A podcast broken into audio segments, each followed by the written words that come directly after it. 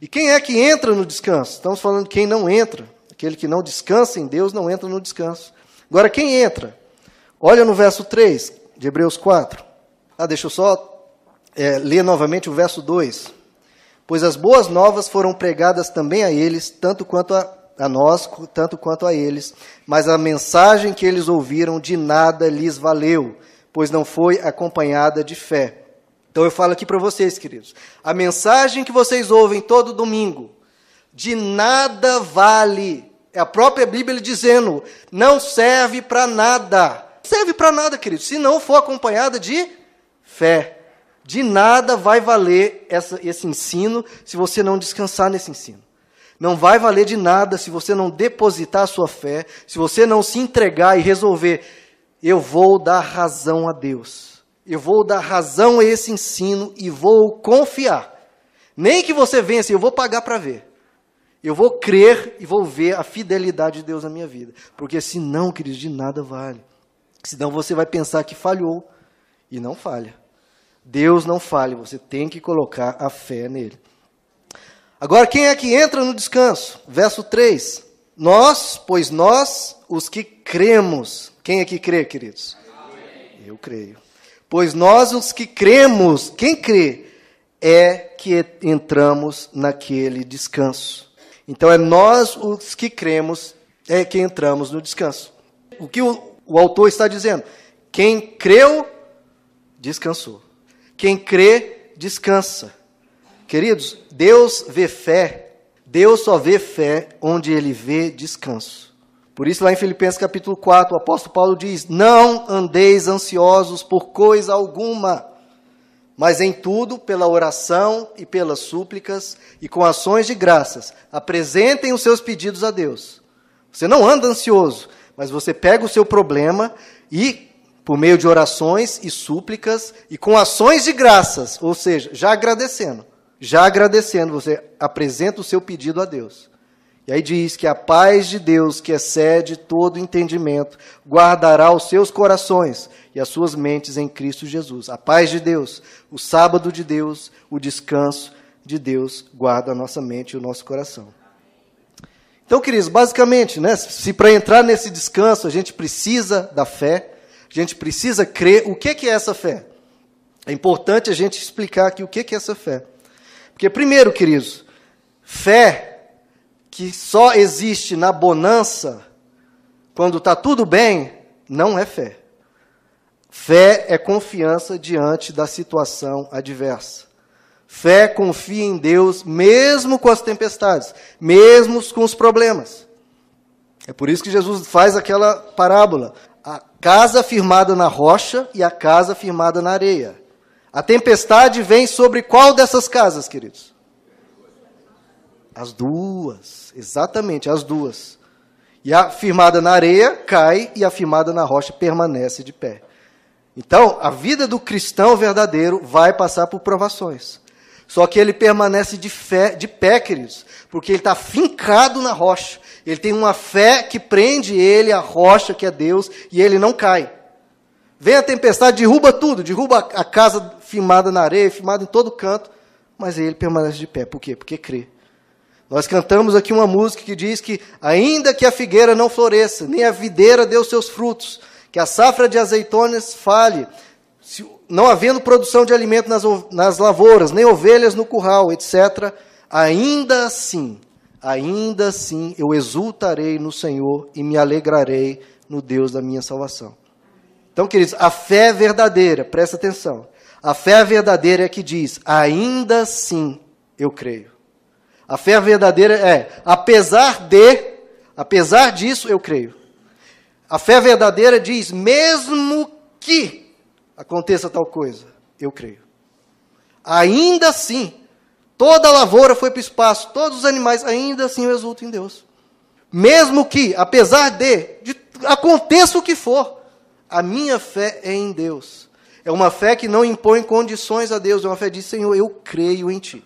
Aconteça o que acontecer, estamos juntos até o fim, vou caminhar contigo até o fim. Abra comigo em Filipenses, queridos, capítulo 4, verso 11.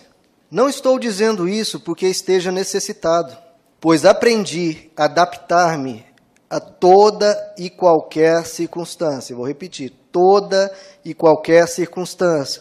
Eu sei o que é passar necessidade e sei o que é ter fartura.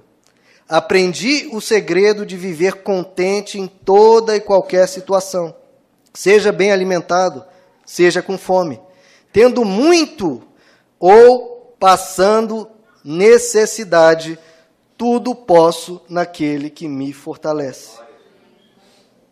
Eu enfrento o que for, porque eu tenho Deus. Olha como que hoje em dia as pessoas invertem isso. Eles dizem: "Eu não vou passar necessidade, eu não vou passar por dificuldades, porque tudo posso naquele que me fortalece". É isso que muitas vezes é ensinado aí. Eu não vou passar por dificuldade, porque eu tudo posso naquele que me fortalece. E o que, que o apóstolo Paulo e o Espírito Santo está dizendo? Eu posso passar por provação, posso passar por necessidade, posso passar por dificuldade, posso passar por tribulação, o que for. E eu atravesso. Por quê? Porque tudo posso naquele que me fortalece. Esse é o ensino da palavra. Eu estou fincado na rocha. Vai vir tempestade? Pode vir. Eu estou firmado em Deus. Eu não negocio Deus. Eu não abandono Deus por nada. Eu estou firmado, passe o que for. Se for para passar necessidade, eu vou passar, mas vou passar com Deus, vou atravessar e vou vencer. Mas vai ser com Ele, porque tudo posso naquele que me fortalece. A gente precisa lembrar, queridos, que o que Jesus diz: Neste mundo tereis aflições. Neste mundo nós teremos aflições. E não importa, queridos, quem diga o contrário, não importa. Qualquer fé que você coloque em algo diferente disso, você está crendo, e eu falo aqui diante de Deus, então lavo minhas mãos. Se você quiser crer em outra coisa, você vai colocar sua fé em uma mentira. Porque é Jesus que está dizendo. E quem tem mais autoridade que ele? Ninguém. Então, se ele está dizendo que neste mundo teremos aflições, se você quer crer em outra coisa, você vai crer em uma mentira. Mas Jesus diz: Neste mundo tereis aflições, e o que continua dizendo? Mas tendes bom ânimo. Mas creia, mas confie, mas descanse, mas tenha o seu sábado em Deus, coloque a sua confiança nele, entrega o teu caminho a ele, e o mais ele fará. Você precisa aprender a descansar em Deus, aprender a guardar a ação dele, a esperar em Deus, porque ele não falha, ele é fiel, ele é bom, ele sabe o que está fazendo na sua vida. Enquanto você passa por esse deserto, ou passa por essa tempestade, ou anda sobre as águas, confie, descanse nele, porque senão esse seu sofrimento vai abater você e a sua travessia vai ser muito mais penosa quando poderia ser muito mais tranquila. Aí você pode perguntar, mas o que, que eu obtenho com esse descanso se eu vou passar por aflições? Deus está prometendo um descanso. Mas que descanso é esse? Se eu vou passar por aflições? O que, que eu obtenho com o descanso? Difícil, né, queridos, entender o que, que você obtém com o descanso. Deixa eu mudar a pergunta. O que, que você obtém se limpando? O que, que você obtém se você se limpar? Você fica limpo. O que, que você obtém com descanso? Você descansa. O que você obtém no descanso e na fé em Deus é descanso. A travessia que você vai ter que atravessar, essa tempestade que você vai ter que passar na sua, na sua casa ali, a tempestade que vem, o deserto que você tem que atravessar, você escolhe se vai passar absolutamente arrebentando as suas emoções, sofrendo ou falando, eu confio, eu descanso. O que você obtém com o descanso é descansar. É atravessar esses problemas da vida dizendo, eu tenho um Deus e eu tenho segurança nele. E é uma segurança em algo concreto, que é a bondade de Deus. Não existe nada mais firme, nada mais seguro, nada mais concreto que a bondade de Deus. E você pode depositar toda a sua confiança nele porque ele não falha. E queridos, outra característica da fé verdadeira. A fé verdadeira é fé na bonança ou na tempestade. A fé que não for respondida se apagar não é fé. Fé, queridos, é confiança diante do não. Vocês que são pais, quantas vezes vocês dizem para os seus filhos: não? Você não vai receber. Agora não, ou talvez nunca não, você não vai receber. Imagina se esse filho depois disso dissesse: Ah, então você não me ama, não confio mais em você, estou saindo de casa, arruma a malinha dele e vai embora.